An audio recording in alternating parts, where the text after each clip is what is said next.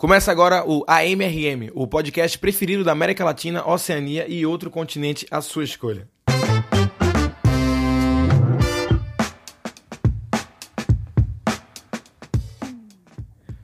Eu sou o Rodrigo Marques e hoje a gente vai falar sobre poker. Mas antes de começar esse episódio, só uma errata do episódio anterior.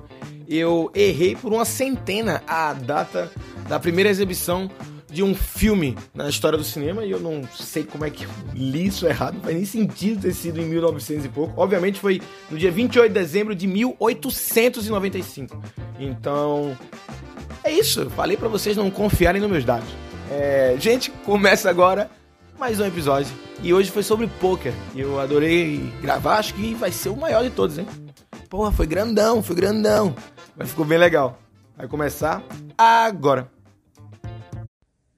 Eu acho que eu me apaixonei pelo poker desde a primeira vez que eu vi. Eu lembro que foi no filme Cartas na Mesa. Eu devo ter visto antes em algum lugar, mas não recordo. Mas que a memória é forte foi no filme Cartas na Mesa. Matt Damon, Edward Norton, John Malkovich. Que filme da porra. É um filme sobre poker. É, os caras jogam poker. Tem uma galera que joga poker e, e eu fiquei, caralho, tem umas cenas incríveis do John Malkovich abrindo o biscoito para ouvir o, os blefs dos profissionais ganhando do, o, dos turistas em Vegas, assim. Ah, esse filme é uma porrada. E aí eu disse, esse jogo é impressionante, como é que se joga isso? Eu era criança, e aí eu fui atrás de, de, de tentar aprender como é que joga, né? Assim, que, que porque não é um jogo para criança. E aí eu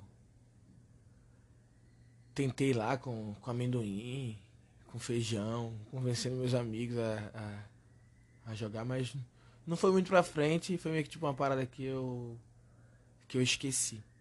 E aí foram se passando vários anos. Vários anos. E eu, virei aquele cara do, do futebol das quartas, como diria o, o Baby Beef do Rafa Gunning. cara que vai jogar. Eu ia jogar bola toda. Não era quarta. Quarta porque tinha show de, de stand-up na quarta. Que era a quarta do risco. Mas era. Era terça ou era segunda que a gente jogava bola no Recife. Sempre, sempre. Eu meus amigos. Né? A gente ia pra um só site. Era uma gritaria da porra, bicho. Assim, uma falta de educação para com o próximo que acontece nas peladas. Sim, as pessoas se transformam. Parece que quando entra na, na, na na linha do futebol é meio que um universo paralelo, como se fosse o trânsito, onde permite xingamentos extremamente ofensivos com um tom altíssimo e a outra pessoa tem que relevar porque é o esporte. E aí, mas tudo bem. Eu achava até engraçado uns amigos meus que, que se transformam. Os caras às vezes querem calmo, calmo, sabe? E às vezes o cara guarda tudo para descontar porque tu não tocou para ele e chutou no gol. E ele correu o campo todo. Ele não tem mais o preparo físico e aquela corrida poderia ter sido uma talvez uma noite de loucuras, de transa e o cara decidiu correr no seu site e você nem tocou pro cara. E aí o cara te xinga como se não houvesse amanhã. Mas o que prejudicou mais para mim, além disso, é, às vezes eu achava engraçado, mas às vezes me irritava, que às vezes a, a pelada parava um bom tempo assim, porque os caras estavam se xingando. Eu sentava no chão e dizia, cara, acho que a, a gente ou dá um murro no outro ou a gente volta a jogar. É, eu comecei a engordar muito, muito, muito, assim, meu Jesus. Eu tava, sei lá, pesando 110, 115 quilos. E eu comecei a não confiar mais no, no meus joelhos. Somente que o, o meu irmão rompeu o ligamento, então. Véio, eu vou estourar o meu joelho. E eu sou muito mole pra dor. O meu irmão, que é brabo pra dor. Ele, eu vi ele sentindo dor de um jeito que. Puta que pariu. Depois, anos depois, eu convivi com o, o Ventura. Com o mesmo problema durante as gravações do Cabral na. As gravações do Cabral, lá na, na, naquela da viagem da Kombi. O Ventura tava com o joelho, joelho machucado. Porra, isso foi um azar da porra. Olha isso. A gente grava oito temporadas. Sete são sentadas. Só uma temporada que a gente vai ficar passeando em pé. É a única temporada que o cara tá em pós-operatório do joelho. Caralho, o Ventura foi. foi guerreiro para gravar, viu? Eu vi os momentos dele sentindo muita dor. Teve uma vez que eu tava saindo da van, eu trisquei nele, ele caiu no chão sentindo dor. E eu disse, puta que pariu. E eu tinha visto isso com meu irmão e foi isso que me fez parar, né, de, de, de, de jogar bola. Eu disse, eu não vou jogar bola porque eu não, não quero não quero foder o meu joelho. Tá? Eu tinha muito medo por causa do meu peso. Agora eu tô até emagrecendo, penso em, em voltar com as peladinhas de leve. Mas eu estava contando tudo isso para dizer que eu parei de, de jogar bola. E eu, querendo ou não, é um evento, um evento social que você encontra seus amigos que você às vezes não, não, não pode ver e não dá tal. Então, como ficou sem a, sem a gente jogar bola, um amigo meu uma vez, acho até que foi Renato, foi o Baiano, não lembro quem foi. Ele falou, gente, por que a gente não se encontra para jogar poker? E aí eu lembrei, poker, carta na mesa, Medema, Eduardo Norte. Amendoim. Vamos lá, caralho. Disse, topo na hora, irmão. Vamos, vamos, vamos, vamos, vamos. E a gente foi no, no, embaixo do prédio de um amigo da gente. Um deles tinha uma, uma maleta que tinha ganho, sei lá, em algum amigo secreto. Não sei porque o cara tinha uma maleta. Ah!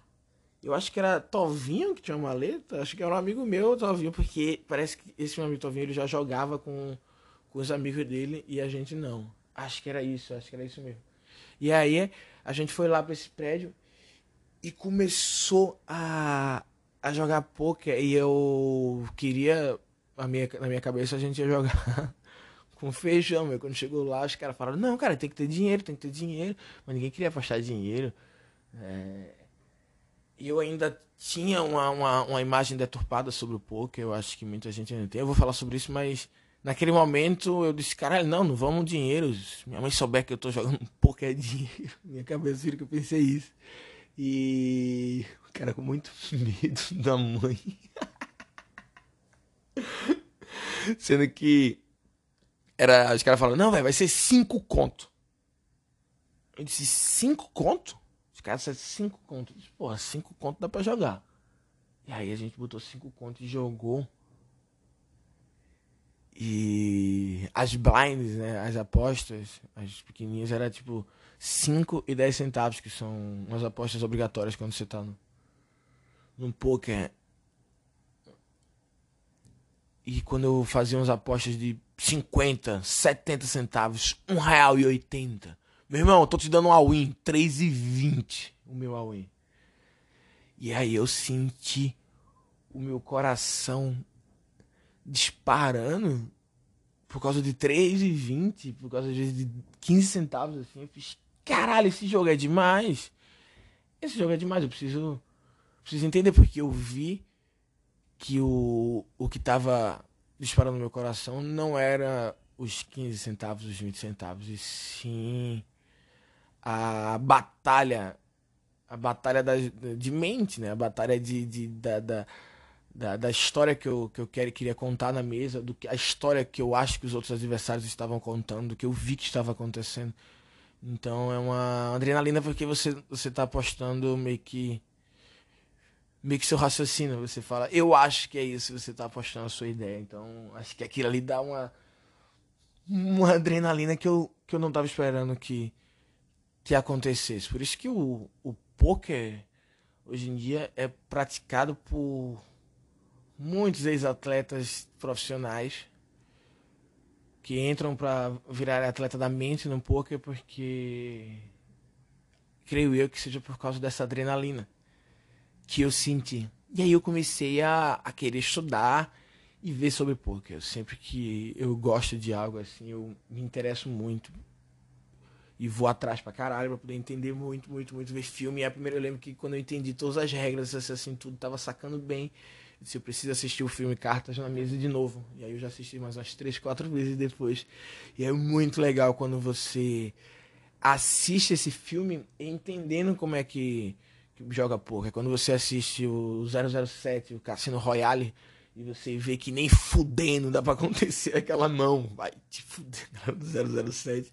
Velho, a gente faz um relógio que explode e fica invisível. Qual é o problema da gente colocar uma sequência de mãos absurda? E me interesso pelas coisas e vou atrás. Tem um amigo meu que começou a jogar nessa mesma época junto comigo e hoje em dia ele é jogador profissa de poker e eu não, porque começou a chegar num momento assim que eu tava jogando muito tempo e eu disse, gente, eu preciso fazer stand-up. E aí o poker stand-up, poker stand-up, stand-up ganhou. Mas o poker é um, um hobby eterno para mim.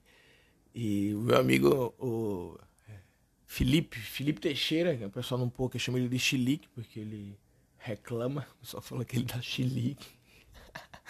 o nosso apelido para nosso, entre nossos amigos a gente chama ele de Caicó apelido do cara é Caicó, porque ele era o único cara de uma sala do Santa Cruz. Ele era um cara que torcia pro time do Santa Cruz. Santa Cruz perdeu para um time chamado Corinthians de Caicó. E as pessoas começaram a chamar o cara de Caicó e pro resto da vida. O cara é lembrado pela incompetência do seu time. Cara, é uma punição muito longa, né? Cara, o cara não tava nem em campo. e, e Caicó, ele, ele, eu acho que ele joga bem demais, assim. E quando quando eu comecei a, a pensar mais sobre sobre poker em talvez um dia ganhar dinheiro sobre poker, eu vi que eu tinha que dedicar muito tempo, tá ligado? Porque realmente é um é um esporte, não é uma parada que você entra lá e é sorte. Como eu até falei aqui em outro podcast já, pô, já tô com com um podcast para dizer, não, eu já falei em outro podcast. Eu falei em, em outro podcast que o, o poker não é um esporte, não é jogo do azar, não é jogo de azar, tipo tipo bingo, tipo cara ou coroa, é, roleta. Então, o poker os caras que são profissionais, eles estão sempre lá em cima, tá ligado? Eles estão sempre ganhando, eles estão sempre Estão sempre com no, no, nos torneios. Por quê? Porque o, os caras estudam horas e horas e jogam horas e horas. Os caras que jogam poker online. Cara, tem uns doidos que eu não sei quantas telas os caras jogam ao mesmo tempo. Jogam tipo 5, 6, 8, sei lá quantas mesas ao mesmo tempo. Porque tem, tem vários tipos de poker, né? O que eu jogo é o que é o mais famoso. Porque eu sou esse cara que vai nas coisas pop. Cara, na real, não sei porque o, o. Acho que foi porque o, o poker que os caras apresentaram naquele dia lá que eu me empolguei. O que eu tinha visto quando eu era mais novo era o de 5. Que no filme o. O Carter na mesa, eles jogam, eles jogam acho que dois ou três tipos. Mas enfim, o que eu gosto é o Texas Hold'em, que é o que você recebe duas cartas. E aí o jogo basicamente é isso, você recebe duas cartas todo mundo recebe duas cartas e jogam cinco cartas na mesa. E você tem que fazer ter as cinco melhores cartas para ganhar. Sendo que normalmente você não precisa nem mostrar essas cartas, porque essas cinco cartas que são colocadas na mesa, que são as cartas comunitárias que todos os outros vão utilizar para somar com as suas duas que você tem que ninguém sabe, elas são da, é, distribuídas em, em momentos espaçados, são três momentos. E aí a cada momento desse gira uma rodada de apostas. E gira uma rodada de apostas até quando você só recebe as duas, antes de mostrar nenhuma dessas cinco. E então, nesses momentos, essas apostas elas gritam já o que você tem ou o que você poderia ter. E aí é quando vem o blefe, que é fingir que não tem. E aí normalmente nem se chega a mostrar as cartas. Então, a maioria das vezes só ganha dizendo e eu acho que eu vou perder para aquele cara, então vou deixar essa quantidade de dinheiro que eu dei aqui e não vou entrar em uma em uma aposta maior. Inclusive tem um vídeo que eu já vi, eu não sei onde é que tem esse vídeo mais. Que era de uma menina, ela colocou até meio que tipo em time lapse para passar rápido. Ela jogando poker online, ela colocou um adesivo no computador dela na frente de onde ela veria as cartas dela. E aí ela só joga em posição, que é tipo no poker falar isso, é só joga quando você está bem posicionado na mesa. Na mesa tem várias posições e dependendo de onde você está sentado, de acordo com a sequência de apostas, você tem o privilégio porque você viu todo, o que todo mundo apostou, ou porque você falou primeiro, depende muito. E aí, dependendo disso, você joga em posição. E essa minha só jogava meio que em posição, só só aumentando e só saindo quando tava quando ela achava que não estava em posição. E era isso, ela sem ver as cartas, ela conseguiu ganhar um torneio, que era um torneio de amadores, mas ela ganhou, provando que não é um jogo de azar, porque não tem como você fazer isso num dado, eu duvido. Então, o poker é, é muito mais do que, do que só as cartas. É um, é um, é um, jogo, de, um jogo de seres humanos. O que, o que eu achei foda é, é isso, é que tipo, os filmes eles tratam muito sobre isso que chama Tel. Não sei se a pronúncia está correta. Tel, parece que Tel é um é um filho de algum amigo teu. Ah, que é meu amigo Pedro, o filho dele é Tel. Mas são os Tels, acho que é isso, que é tipo quando a pessoa ela mostra o que que ela tem. Nós seres humanos, por mais complexo que a gente seja, a grosso modo a gente se parece, obviamente. Então, em reações que você não está pensando, é só o seu corpo reagindo a, a tudo, existem padrões. Eu li um livro quando era mais novo que é Como Decifrar as Pessoas, que é de uma psicóloga que trabalha para empresas de advocacia nos Estados Unidos, eliminando jurados através do olhar para o jurado. Olha para o jurado e diz: aí, esse maluco aí tem cara que é a favor do estupro, então vou tirar ele no caso contra o estupro. E contra o estupro. Então no poker é, tem isso de você olhar para a pessoa e ler a pessoa, de você entender como é que aquela pessoa está reagindo, porque ela está reagindo sem nem saber que está reagindo daquele jeito. Uma pessoa que não, não sabe jogar poker, que é, nunca sentou, ela recebe um, um par de ais na mão, ela já fica muito feliz. Então você já nota isso, o maluco tá feliz demais. Com o jeito que bate, o jeito que, que olha pro lado. Por isso que os jogadores profissionais, muitas vezes, eles usam roupa cobrindo a cabeça, boné, óculos, a porra toda. A galera, a galera usa a porra toda pra, pra, pra se proteger. Tem alguns torneios, inclusive, que não, não autorizam é, a pessoa na, nas fases finais, depois que já tá perto da, da mesa final, de você tá com fone de ouvido ou com óculos, porque é, é para ser o poker mesmo, tipo, pra, pra ver quem é que vai conseguir vencer, quem é que tem um preparo físico da mente de, de, e do corpo também, de você ficar lá, tipo, oito horas, sete horas jogando sem parar e, e, reagindo bem e pensando. E a parada do, do, do, do poker é essa, é através das reações da pessoa, você tem que decorar meio que tipo tudo que aconteceu na mesa, falar, ih, quando esse cara começou, ele sorriu e aumentou. Depois esse cara ficou mais sério quando apareceu aquelas outras cartas, e aí ele deu mesa, que é não apostou. E aí depois ele fez isso e isso. Então eu acho que esse cara tem isso e isso, porque ele fez isso e isso na outra mão, isso, isso, isso, isso, isso, isso. E você tem todas as informações desse cara e de todas as outras pessoas na mesa durante seis horas sem parar. Assim, aí você fala, ah, esse maluco tá com sorte, né? Esse cara tá com o cérebro é, octacore lá fervendo, cara, fervendo. O cooler dele lá tá virado com uma porra pra tentar. Só aí, às vezes aí o cara perde uma mão, porque obviamente são cartas e, e em algum momento a sorte acontece e o azar também. Então, na variância e você sendo profissional jogando muito tempo, você termina a longo prazo sendo vencedor. Mas obviamente você passa pelas bad beats, que é, são os azar da porra. E aí às vezes você tem um azar gigante e o cara não consegue recuperar da cabeça, tá ligado? Você. Você fica mal, seu, psicólogo, seu psicológico se acaba, tá ligado? Então.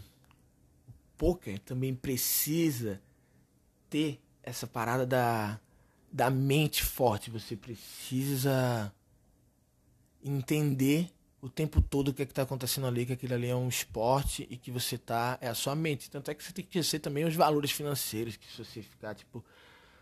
É doideira. Por isso que. O ideal é não jogar nem o cash game, né? Que é quando você aposta o dinheiro de verdade, que você tá sempre com aquele valor. É você participar de torneios, que no torneio você dá um dinheiro e o pessoal te dá uma, uma quantidade de ficha e aquela quantidade de fichas de um valor fictício, e aí você participa. Inclusive, o poker é, no Brasil, em 2012, ele foi considerado pelo Ministério do Esporte, filiado à Associação de Esportes da Mente, como xadrez, gamão, xadrez. Xadrez é, é isso. É, aprendi xadrez, que tinha xadrez no meu colégio. Devia ter poker no colégio. Poker no colégio, porra. Poker no intervalo. Galera postando coxinha. Isso é demais. Não bota xadrez. E aí. Era. Eu gostava de xadrez, tanto é que eu aprendi, mas não, é, a prova às vezes demorava muito, que é, as pretas dão checkmate, e ficava lá um tempão pensando, falar, cara, esse jogo realmente não é para mim. Porque eu pensei em me dedicar um tempo, mas não foi para frente. Agora eu quero o momento de contar umas curiosidades sobre poker. E agora me deu até uma ideia de eu vou fazer um podcast sobre xadrez, porque eu ia entrar num parênteses gigante para falar sobre xadrez, e eu disse, já, já tá ficando enorme esse sobre poker. É, mas tudo bem. Eu, eu tô com tempo, espero que vocês também estejam. Eu vou começar a falar agora sobre as curiosidades de poker que eu vi. Hum. Ah, antes de falar das curiosidades, eu vou falar dos do jogadores brasileiros, né? Tem uns jogadores brasileiros pica, pica, uns caras profissionais mesmo. Tem o João Simão, que parece que ele tá no topo da lista do melhor jogador do Brasil, um cara lá de Belo Horizonte. Já ganhou altas coisas foda. Tem Alexandre Gomes, tem o Felipe não, é, e o André Acari. Esse André Acari foi o cara que eu acho que eu mais assisti vídeo dele. Mais assisti vídeo desse cara quando eu tava querendo estudar poker pra caralho. Queria ser pelo menos jogador de poker online. E eu queria ser, ser do time do Acari. Eles, os caras profissionais, os caras grandão, eles têm os times dele. Eles contratam vários jogadores, aí colocam os caras pra jogar no time deles, pagam a inscrição no torneio para eles jogarem no PokerStar online e aí ganham uma taxa em cima do que o cara ganhar e o cara ganha também, tá, tá todo mundo ganhando. Aí eu fiz, caralho, olha que foda isso. E aí eu vi os vídeos, ele tinha um, um curso de poker também, que era passava um final de semana em algum lugar, que eu queria ir pra, pra aprender, mas não consegui. Mas enfim, a cara, ele, ele é um cara que ele ganhou um, um bracelete. Existe um um torneio que chama WSOP, que é o Campeonato Mundial de Poker. E isso que o poker é foda, é que se você tiver a grana para se inscrever, se você tiver lá, você entra no torneio. Tem torneio barato, tem torneio que você ganha satélite, que é online, você ganha para poder participar ao vivo, se você ganhar. Então, o poker ele te proporciona a jogar com os melhores jogadores do mundo. É tipo, do nada tu começou a jogar futebol amanhã e aí tu vai lá no Sol Site, quem tá no Sol Site? Tá o Mbappé e o Neymar de um lado e do outro lado tá o tá o Messi. E tu fala, beleza, então vou jogar com o Messi aqui. Vamos lá, vamos lá. Messi, eu e Messi contra Neymar e Mbappé. Tipo, no poker você pode ter a oportunidade de, de porque você participou e aí, do nada, no sorteio de mesa, blau, tu tá lá sentado com André Acari, tipo, um dos maiores nomes, ou o maior nome de, do poker brasileiro, tá ligado? O poker permite isso. E aí, esse WSOP é o. Tem o, o BSOP, que é aqui do Brasil, o WSOP é o do mundo, que é em Vegas. E o Acari, ele participou, ele participa né, todos os anos, mas em 2011 ele ganhou um bracelete desse. Foi meio que que ele foi até deu entrevista em uma porrada de canto e hoje ele meio que é meio que um pouco acho que um embaixador do poker no Brasil assim ele divulga o poker fala do poker pra caralho e joga poker com uma porrada de gente legal pra caralho que ajuda a divulgar o poker cada vez mais hum. e esse esse WSOP é foda porque primeiro explicar como é que é esses torneios né que às vezes eu acho que eu tô falando umas paradas que eu não tô sendo claro. O WSOP é um torneio gigante, onde dentro dele tem vários torneios. Vários e vários e vários, vários tipos. Que como tem vários tipos de poker, tem vários estilos de apostas, e aí tem, porra, todo tipo de torneio lá dentro, velho. E tem o principal, que é o main event, que é o, o, evento principal, que eu acho que a inscrição é tipo de 10 mil dólares e se inscreve milhares de pessoas, milhares, milhares, milhares, milhares, é um absurdo assim a quantidade de gente. E o Akari, ele ganhou um desses torneios sem ser o main event. Ele ganhou, eu não sei qual foi o nome do, de qual foi o torneio que ele ganhou, mas ele ganhou um foda e aí ganhou um bracelete de ouro fudido. Mas teve um brasileiro que é um cearense chamado Bruno Foster, que ele em 2014, eu acho, 2013, 2014, ele foi para a mesa final do main event do WSOP. Esse aí que é o tipo principal de todos. É tão principal que tipo entra, sei lá, não sei quantas pessoas, 15 mil pessoas. E aí eles jogam durante muito tempo até restar nove pessoas. O nove são dez pessoas. E quando sobra só essas dez pessoas, todas as dez pessoas ficaram com dinheiro, com as fichas de todas as outras 10 mil pessoas. E aí sobraram essas 10 pessoas.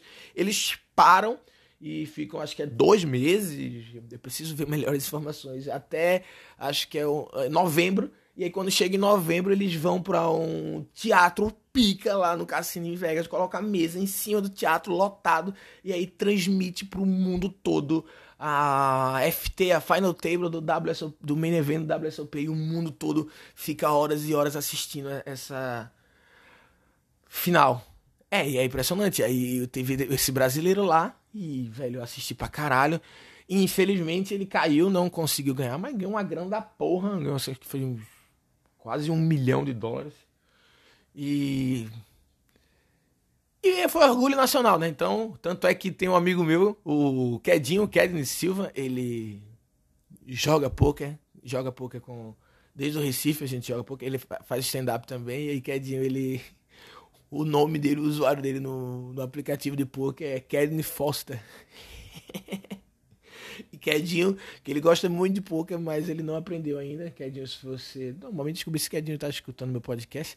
Kedinho, eu sei que você ainda não aprendeu e toda hora você acha que dá pra fazer três pares. Cara, você joga poker há oito anos. Como é que você não aprendeu, gente? Três pares, Kedinho. Não dá pra fazer três pares. Meu Deus do céu. Agora vamos pra para as curiosidades. É... Sim, tem muito jogador bom de, de, de, de poker por aí. Tem o, o Decano, tem o Thiago Nishijima. Queria falar o nome de todos, mas eu não, não conheço. Mas se você entra no mundo do poker, existe a possibilidade de você ir sentar para jogar com esses caras. Tem uma casa aqui de poker em São Paulo que é a meu Deus, eu esqueci o nome da casa. Eles me tratam tão bem lá. Os caras, legal demais. É a H2. H2 H1. Eu tenho um cartão de lá. H2H1. H2H1. Tô procurando no Google. Porque. H2. H2. H2 Clube São Paulo. Ah, pô, você vai jogar lá. E é, aí é, demais é, o ambiente. Porque me lembra muito cassino. Eu tenho um sonho de, de, de ir pra, pra Vegas desde que assisti carta na mesa e um dia perder alguns dólares em alguma mesa em Vegas. Mas aqui no Brasil, quando você vai jogar numa, numa casa de poker, é legal demais. Porra, primeiro que os caras têm. Primeiro que os caras têm IPA. Então você tá jogando. O cara já te dá um copão de chopp aqui do lado. Os caras têm IPA. Aí tem, se você quiser, tem massagem. Tá passando coisas legais na TV. Se você quiser não ouvir nada, você bota o seu fone. Porra, é, é um ambiente muito legal. A galera que joga poker, é, todo mundo é sempre muito muito simpático, não sei, são sempre pessoas que são, são legais. Eu realmente eu, eu, eu, eu acho um, um ambiente confortável. Acho que é uma parada que vale a pena um dia ir numa, numa casa de pôquer na sua cidade. Eu fico triste do Brasil não, não poder ter cassino. Eu queria de verdade que, que tivesse. E feliz que o poker consegue transcender, né? Como não é jogo de azar, é de boa ter casa de poker pelo Brasil e tem vários várias várias pessoas que jogam em casa também é, é saudável sempre jogar se você for jogar é aprender antes dar uma estudada e jogar pouco dinheiro assim joga no teu no teu no teu limite cara nada para te afetar é só realmente pelo pelo entretenimento então também o home game que é aquele joguinho em casa jogando com 10 conto não faz mal para ninguém ah Rodrigo não tem um 10 conto então não joga também aí eu também não vou dizer para você fazer também Pandemia, joga um real. Rodrigo, não tem um real. Porra. Então deu ruim. É realmente assim. Sem pouco é pra você. Até torcer aí pra que você consiga ganhar esse um real em breve. Até contar uma história da, da curiosidade sobre isso. que em 1973, mas isso aqui vai parecer muito que eu estou incentivando demais, mas é, em 1973 tinha uma empresa que ela tava para falir. E aí um cara, o dono dessa empresa, ele só tinha 5 mil dólares. E ele tinha que pagar, meio que de dívida, ele tinha que pagar 24, 24 mil ele tava devendo, alguma coisa assim. O nome do, do dono da, dessa empresa era Fred Smith. E aí ele decidiu que ia pegar o dinheiro dele e disse: foda-se, eu vou pra Vegas e vou jogar. E aí ele pegou os 5 mil dólares dele e transformou em 27 mil dólares. Uma cagada do caralho, parece.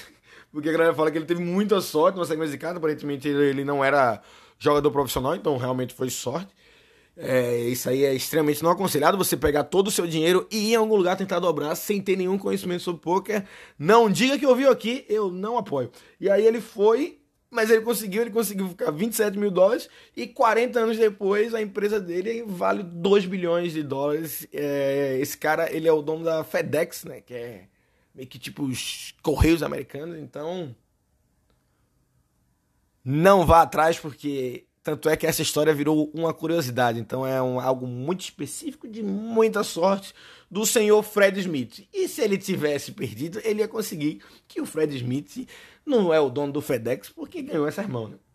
Agora tem um doido que mudou a história do poker geral, que é o Chris Moneymaker. O Chris Moneymaker, esse cara, ele, quando, há 16 anos atrás, ele se inscreveu pro satélite, que é aquele jeito que eu falei, que é quando você vai num, sei lá, um PokerStar da vida, esse site que você pode jogar poker online e ganhar dinheiro online, ou ganhar uma inscrição que valeria muito mais. Então ele entrou num sorteio que era num, num, num torneiozinho que foi 86 dólares para ganhar uma inscrição de 10 mil dólares. E aí ele ganhou essa inscrição para o main evento do WSOP, aquele do Bruno Foster, em 2003.